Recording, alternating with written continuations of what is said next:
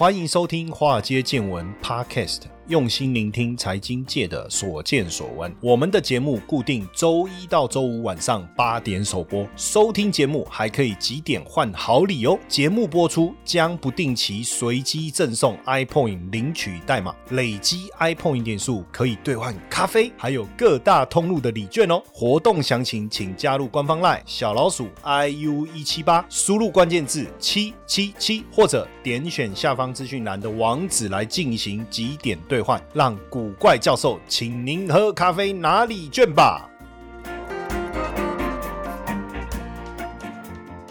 股票市场千奇百怪，见怪不怪。大家好，我是古怪教授谢承彦。最近大家在谈到美元，突然之间有一个蛮极端的一个想法，因为毕竟美元过去在这一两年当中啊，持续的一个大幅度的一个走阳啊，甚至呢，这个美元也提供了一个非常好的一个存款的一个利率。但是呢，随着似乎这个美元走阳的这个派对即将要结束了啊，也就是说，美国呢是不是要开始停止升息？甚至降息呢？当然不止这样哦，甚至开始有大家对美元提出长期走弱的一个看法。好，那到底如何？我们先来看最近这个美银有一个策略师哦，他就讲到一个重点哦，因为过去呃我们都说 sell in May and go away 哦，这是一个市场的俗语俗谚呐，哈，就是俗谚俚语，也不知道俚语，就是哦俗语，也不要讲俗语，就是大家总是会这样讲 sell in May and go away，May 就是五月嘛，就五五月你卖股票赶快。散人代表过去五月的报酬可能是当中最不好的，对不对？但是呢，美国银行有一个这个技术策略师哈，那他讲这个哈，他就说他去统计一九二八年以来的季节性趋势，发现五月到十月这六个月哈，S M P 五百的回报率是最低的，所以看起来 Sell in May and go away 应该是对的哦，应该是对的。但是，但是他又说，如果我们把它切开来看，夏天会有不错的表现。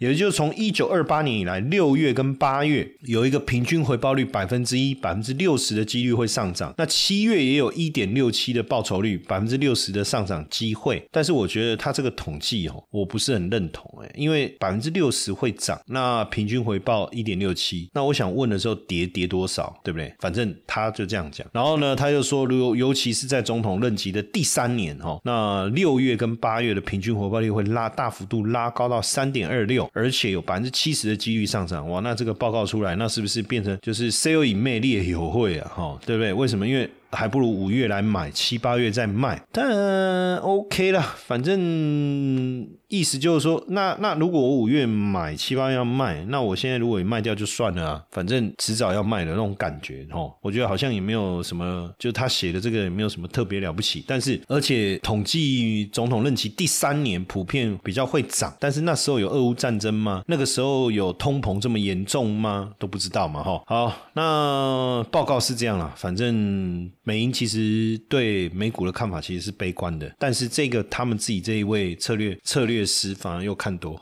好，那美国民众对经济悲观的看法其实越来越加剧了。只有百分之二十四认为现在是投资股票的好时机啊！这是 CNBC 做的最新的民调。因为通膨，因为利率上升，经济衰退这些担忧，大家对经济的负面的情绪其实反射在股市的投资上。一千人的调查，百分之六十九的人对未来的经济持负面的看法。哈，那创下十七年的新高。只有百分之二十四的人认为现在是投资股票的好时机。哎，当然这时候有两。种说法哈，第一个就是说，哎，大家都悲观的时候，你要乐观，哦因为大家都只有二十四趴认为是投资股票的好时机，你是不是应该来投资？哎，但是另外一个说法说，众人的智慧啊，也不要小看啊，所以到底怎么样比较好？哦，然后这个其实，在细谷银行倒闭之前，美国的消费情绪，哦，像现在美国人已经改变他们的消费方式哦，高达八成，超过八成的受访者认为要减少娱乐支出，减少旅行，还有解除定存来支付费用哦。哦，那美国的消费情绪，因为包括我们看到最近这个信用卡循环也创新高哦，这些开始变得比较悲观。等于是原本是理大家在看这个消费支出的转变，从理论上的行动转为实际的行动，所以花旗对整个全球的认为，然后就是说整个瑞银啊，就是呃，细谷银行啊到瑞银的事件哦，瑞士信贷的事件哈，那。也把全球经济成长率的预估值哦，稍微明年呢稍微下修，从二点五下修到二点一哈，而且他们预花旗认为现在有所谓信贷紧缩的现象，那预计。第四季的时候，美国的经济可能会衰退。那就像我刚才讲的，这个美银呢，实际上他们真正对真正的态度其实是比较偏空的，因为美银是下修了美国企业的一个财报，诶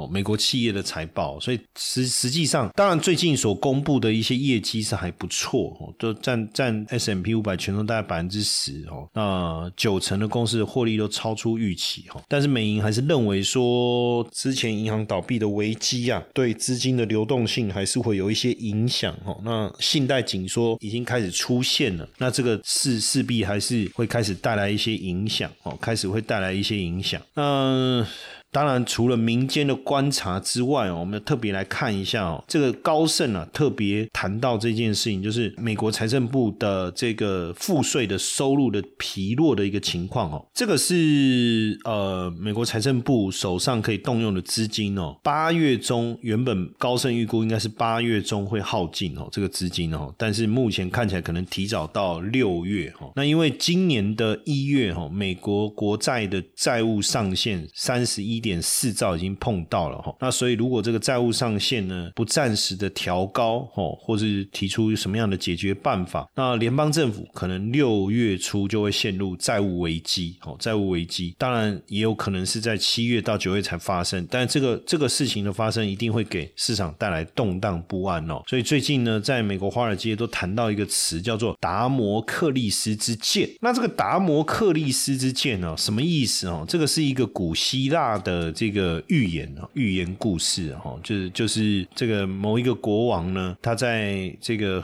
王位的后面有一把剑哈。那这个小说里面这个人呢，叫达摩克利斯哈，他就比喻说，即便你坐在这个位置，你后面那一把剑哈，可能随时会掉下来。就是你你看起来很美好的这个这个现况，可能随时会被破坏。这样子，就是看起来安逸稳定的生活，其实背后还是有很大的隐忧啦。那美债的规模三十一点四兆，接近三十一点五兆哦。从二零二零年以来，已经增加了八兆，增加的速度非常的快。那债务占 GDP 的比率超过一百二十趴，高于第二次大战当时的一百一十四趴哦，一百一十四趴。所以偿还利息是不是很重要？那这个谁还？就是财政部，财政部哦，财政部。那这个部分呢，每年就今年呢，财会年度要还的债券的利息是三千九百六。十亿哦，所以你看再多不愁啊哈，占联邦政府总支出百分之六点八哦，那利利息的支出很惊人呢。二零一零年以来，利息支出总计已经超过三兆美金了，三兆美金了。所以这个达摩克利斯之剑呢，哈，可能要让大家注意一下。所以大家现在在担心说，美国债务是不是会违约？所以资金都涌到三十天期以内的国库券哦，这是蛮诡异的。不过当然这个都可以讨论了，可以协商了。所以美国。众议院议长麦卡锡说，债务上限的问题不是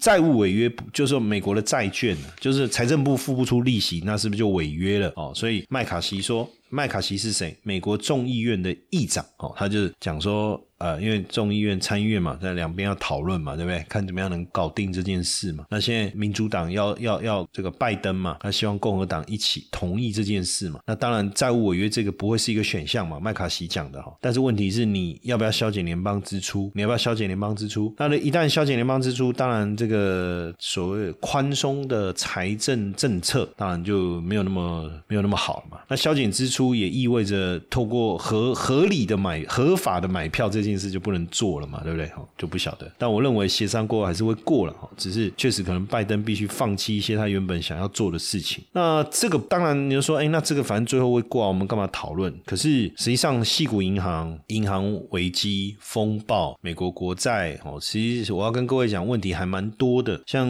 这个大家原本就会一直在担心，就是不动产最近价格大幅度的下滑，那商业不动产会不会是一个要注意的、注意的下一个雷？结果果。然，这个最近新的一份资料显示，这个 Brookfield Brookfield 布鲁克菲菲尔菲尔布鲁克菲尔哈 Phil Phil Brookfield，他的基金拖欠了旗下十二栋办公大楼合计一点六亿一点六亿左右的抵押贷款哈。那现在这个这个就是就就就就出问题了嘛。然后他旗下有两个大楼，Gas Company Tower 跟 Three Triple Seven Tower，它的债务已经违约了哈。那这个当然就是一个一个呃商业地产的问题哈，商业地产的问题。那摩根斯坦利有做一个资料，今年有四千亿美元的商业地产的债务到期哦，这个会不会产生会不会引发更多的问题？我们可能要注意哦。那这一次 Brookfield 基金违约涉及的这个房地产。在美国首都华盛顿哦，华盛顿哦，那最主要还是入住率的问题哈，因为当他们当时发起这个这这一个啊基金的时候，他们在做这种所谓的债务承销啊哈，那简单来讲，他们当时筹这个基金的时候，那时候的入住率是百分之八十，但是现在入住率是勉强划过百分之五十哦，所以等于是空置率提高啊，那当然呃营收产生问题就没有办法配出稳定的一个息啊，所以这个其实逻辑很简单，就是你看他发了一个一个基金哦，就是房房地产抵押的这种基金，然后呢，这个基金投资的是什么？这个房地产的抵押贷款，就是这个房地产他借了钱盖了这个房子，然后呢，你投资的就是这个债务嘛。那你投资这个债务，你的收入来自于什么？就是这个这个办公大楼租出去的利息。那当时所设定的百分之八十的出租率嘛，所以这样算下来，它可能可以配你多少稳定的利息？因为你等于是承接的这些。债债务嘛，然后你就收这个息，但是当你的入住率下滑的时候，他原本要付的息就一定打折扣嘛。一定打折扣，而且也不太可能折扣。就是说，原本入住率百分之八十，然后你入住率变五十，然后你就打六折，对不对？打四折就剩百分之六十，不也不会是这个逻辑啊？因为这中间有很多费用，它可能是固定的，所以问题可能就会更大哦。所以这就为什么会产生违约哦，就是这样。哎，有没有感感受到这几年的快速通膨呢？那在未来要如何确保资产不被通膨给侵蚀呢？我们有一个好消息要告诉大家哈，百万操盘领航员进阶投资课预售开跑啦，限时六折优惠，直到四月二十七号为止，我们会教你。如何利用三个月学习现象交易、投资组合与资产配置，学会法人的交易思维，建立稳定收入的操盘领航员？课程总价值超过二十二万哦！加码多项好礼送给大家，立刻点击下方链接查看课程详情，或者加入 lioa 小老鼠 iu 一七八，输入关键字八零二零。开始你的投资学习之旅。